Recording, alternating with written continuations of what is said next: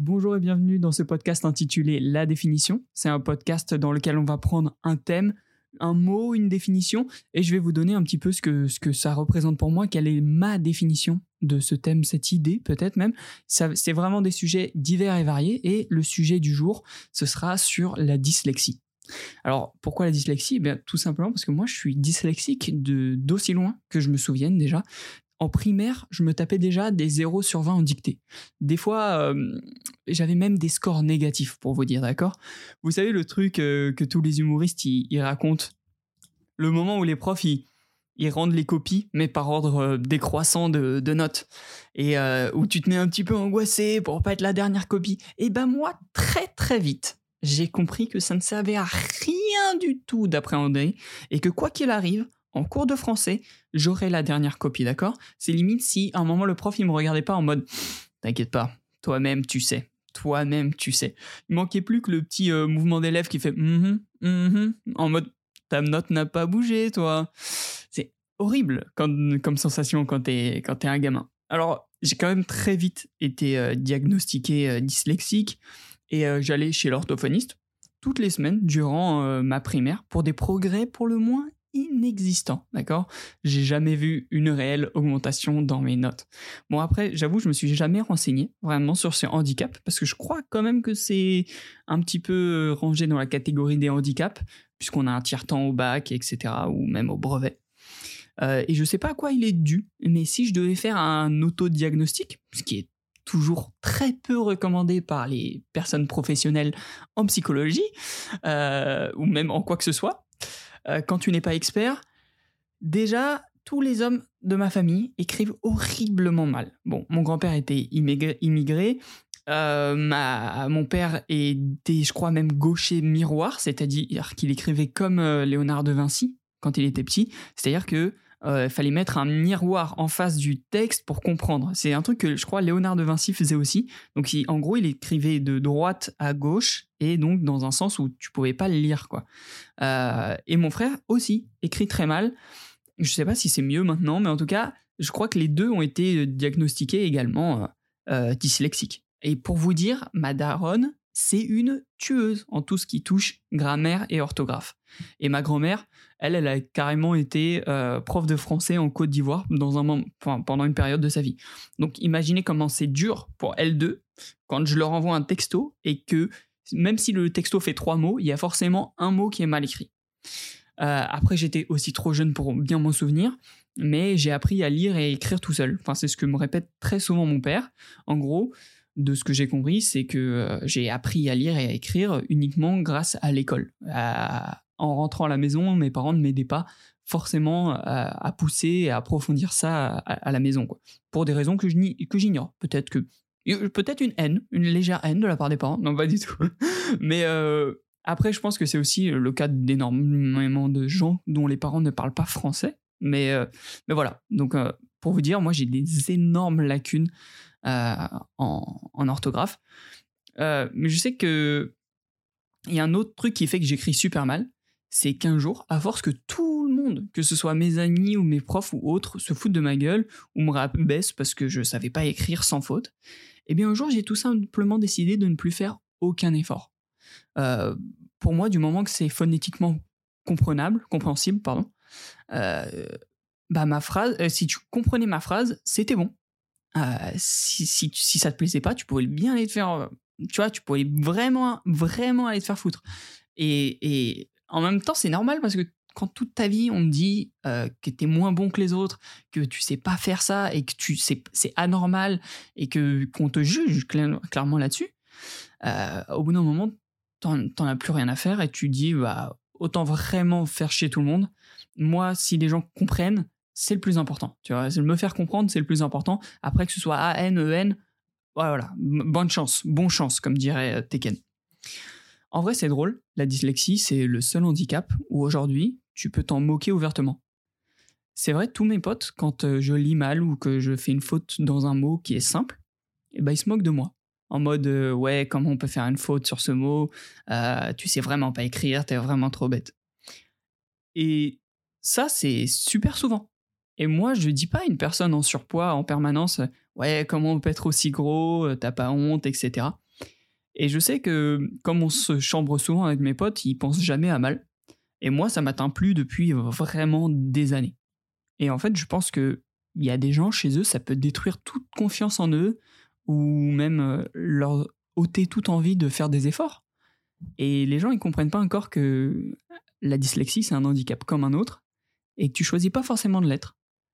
Et les gens sont pas encore euh, super tolérants là-dessus. Alors, j'ai vraiment eu des notes catastrophiques euh, toute ma scolarité, moi. Et euh, un jour, quand je rentrais en cinquième, je me suis vraiment embrouillé fortement avec une prof qui comprenait pas que moi, je comprenais pas, en fait. Et, et on s'est embrouillé tellement fort qu'elle m'a mis, elle m'a envoyé en classe de CLA. C'est la classe d'accueil pour les, les, gens euh, issus d'une autre nationalité qui ne parlent pas la langue, etc. Et c'était au collège. Et j'ai fait bah, de ma cinquième jusqu'à la fin de ma troisième en, classe de CLA, où là, j'ai, bah, du coup, comme on était dans des plus petits groupes avec des gens qui comprenaient pas bien le français et moi qui étais nul, bah là, ça a pu vraiment m'aider et je me sentais moins jugé en fait. Et ça, c'était important aussi, je pense, en, à une période de ta vie où tu te construis autant euh, que ce soit mentalement ou socialement, de dire bah, que, ok, bah, tu as le droit d'être différent des autres, que ce soit dans l'écriture ou physiquement, etc.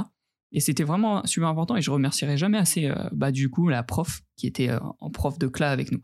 Et ça, c'était vraiment fou comme. Enfin, c'est rare en plus. Je pense pas qu'on fasse ça pour beaucoup d'élèves. J'ai eu une chance de ouf là-dessus. Mais euh, après, je comprends qu'on puisse vouloir garder un niveau élevé dans une langue qui est, qui est, le français, qui est une langue assez euh, noble en plus euh, dans la tête des gens et, et euh, qui, qui, est assez difficile. Hein. On est dans une, des langues les plus difficiles. Moi, si j'avais. Je me, je me, demande les stats. Je pense qu'il y a moins de gens qui ont des problèmes en orthographe en espagnol puisque tout est phonétique là-bas. et en France, je sais que c'est peut-être à cause des réseaux sociaux, peut-être à cause du correcteur orthographique et que les, les élèves font moins d'efforts, peut-être en, en matière générale, mais c'est vrai qu'on le, niveau chute profondément. Et euh, mais, mais, mais en même temps, je sais pas, je trouve. Euh, après, moi, c'est peut-être parce que je réfléchis différemment à, mon handicap, mais euh, j'ai trouvé que c'était pas. Je me souviens encore hein, des cours de, de CP, je trouvais que c'était pas assez clair pour moi. Je comprenais pas. Par exemple, je n'ai jamais compris, et je ne comprends toujours pas, quand est-ce qu'on doit dire, écrire le son en EN et le son en AN? Et, si vous avez une astuce, dites-le moi, venez me DM, il n'y a aucun problème, je suis grave preneur. Et, euh, c'est comme ça, c'est des trucs tout bêtes. Quand tu es dyslexique, par exemple, moi j'écrivais, je, sais pas pourquoi, hein, mais j'écrivais pas lion, j'écrivais laïon. Je mettais un A quelque part, pourquoi pas.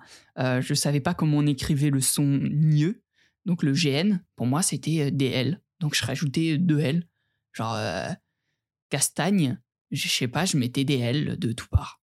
Et c'est jusqu'en, c'est jusqu'en, je sais pas, jusqu'en en quatrième où là, où là j'ai capté, j'ai fait ah ouais putain merde, GN ça fait le son mieux. Et je te jure, il y a des trucs comme ça qui changent ta life. Et quand t'es petit peu, je trouve ça dur. Enfin moi, moi j'ai eu cette mentalité là en même temps quand j'étais plus jeune, mais je trouvais ça dur de se dire euh, ah bah c'est bon, je vais faire un effort pour essayer de faire plaisir à tout le monde. Moi j'étais plus dans le délire, bah tout le monde me chie dessus, allez, viens vous faire foutre et je vais faire aucun effort. Maintenant je fais des efforts, j'apprends euh, quand est-ce qu'on doit utiliser le CE, le SE, euh, truc de ouf pour moi. Moi c'est un CD. Donc il y en a plein, tu l'apprends au, CP, etc. Moi je n'avais jamais. Là j'ai le CE, SE, euh, c'est, c'est, tu vois, les, le sien, cela, etc. Les astuces comme ça, je les avais, mais jamais, j'avais jamais tilté, je les, ai, je les avais jamais comprises en fait. Et euh, bah, heureusement que tu grandis et que quand tu grandis, tu essayes de, de rattraper tes, tes fautes et tes erreurs ou, ou même tes, tes problèmes tout court. Et waouh, genre, il fallait que j'ai 20, euh, j'ai appris ça l'année dernière, il fallait que j'ai 21 ans pour savoir écrire ce. Tu vois, c'est un truc de ouf. Et il y en a plein pour, qui vont écouter ça et qui vont dire Mais c'est ridicule, frérot. Euh, on sait tout ça en, CP, même ma petite sœur, elle sait. Moi, je savais pas, les gars. Je savais pas, je comprends. Dans ma tête, c'était pas logique. Je savais pas quand est-ce qu'il fallait mettre un SE, S, E, C, E. Non, c'était trop complexe. Et dans ma vie professionnelle, euh, on m'a jamais reproché d'être euh, dyslexique, par chance. Euh, là, je travaille actuellement en tant que monteur et je dois tout sous-titrer. J'ai bien dit au début, bah moi, les gars, je suis une de mer totale en tout ce qui va être euh, rédaction. Enfin, pas rédaction, vraiment orthographe. Et euh, ils ont dit, ok, du coup, ils me corrigent mes fautes à chaque fois. Bon, ça fait pas très professionnel, mais je suis content quand même de trouver, d'avoir toujours trouvé des jobs où, les gens ils étaient compréhensifs là-dessus. Et ça, ça fait bien plaisir. Là, un endroit où les gens sont pas du tout compréhensifs, les réseaux sociaux. Les réseaux sociaux. Moi, je sais que avant que je me mette à lancer, à, faire du contenu, j'hésitais carrément à, en faire pour une raison simple, c'est qu'il faut souvent mettre des légendes, souvent mettre des sous-titres à des moments. Et je savais que moi, ça allait être faute sur faute. Et j'allais pas en, vouloir. Enfin, je voulais pas aller voir ma daronne à chaque vidéo et dire ah, Maman, comment on écrit ça, cette légende, ceci, cela? Et, et ouais, je me souviens de. J'ai eu énormément, et encore aujourd'hui, hein, de commentaires euh, sous certaines de mes vidéos, de gens juste. Ils t'expliquent rien. Juste, ils disent. En gros, quand t'as mal écrit un mot, ils te remettent le mot avec la bonne orthographe et genre un point d'exclamation ou un smiley en mode. enfin, tu sais pas ça? Bah ouais, frérot, moi je suis encore en progrès. C'est. c'est... Je sais pas, ce qui est logique pour toi ne l'est pas forcément pour moi. Et avant, j'étais très réfractaire du coup, puisque tout le monde avait cette logique pour moi. Et c'est vrai qu'il y a certaines choses qui sont logiques pour moi qui ne le sont pas forcément pour d'autres gens, que ce soit en dessin ou, ou activité artistique ou même autre. Et avant, j'étais trop en mode, bah tu sais pas ça? Bah, Comment tu fais pour pas savoir ça? Puisqu'on me le faisait. Et un jour, euh, je lui dis, bah en fait, bah, Mathéo grandit, frérot. Grandit. Et, et que ce soit dans la dyslexie ou un peu partout, ça, ça m'a grave aidé de, de, changer de mentalité et de devenir un peu plus ouvert. Et, je pense ouais, que ça devait jouer. Ça devait jouer que la, rigueur que les gens ont avec bah, mon écrit et mon orthographe. Aujourd'hui, j'écris vraiment beaucoup mieux. Dieu merci. Dieu merci, parce que quand je relis certaines de mes copies, c'était vraiment catastrophique. Je fais toujours des progrès, il y a encore des efforts à faire. Mais euh, voilà un petit peu mon histoire et ma définition de la dyslexie. J'espère en tout cas que ce podcast vous aura plu, que certains d'entre vous se seront peut-être reconnus dans mes pensées ou dans mon histoire. Euh, n'hésitez pas à liker ce podcast, ça l'aiderait grandement à l'enregistrer, ou même euh, si vous avez des, retours à faire, euh, mes, mes DM sont ouverts, tout est dans la description. Merci encore de m'avoir écouté sur ce je vous dis à la prochaine pour un nouvel épisode de la définition.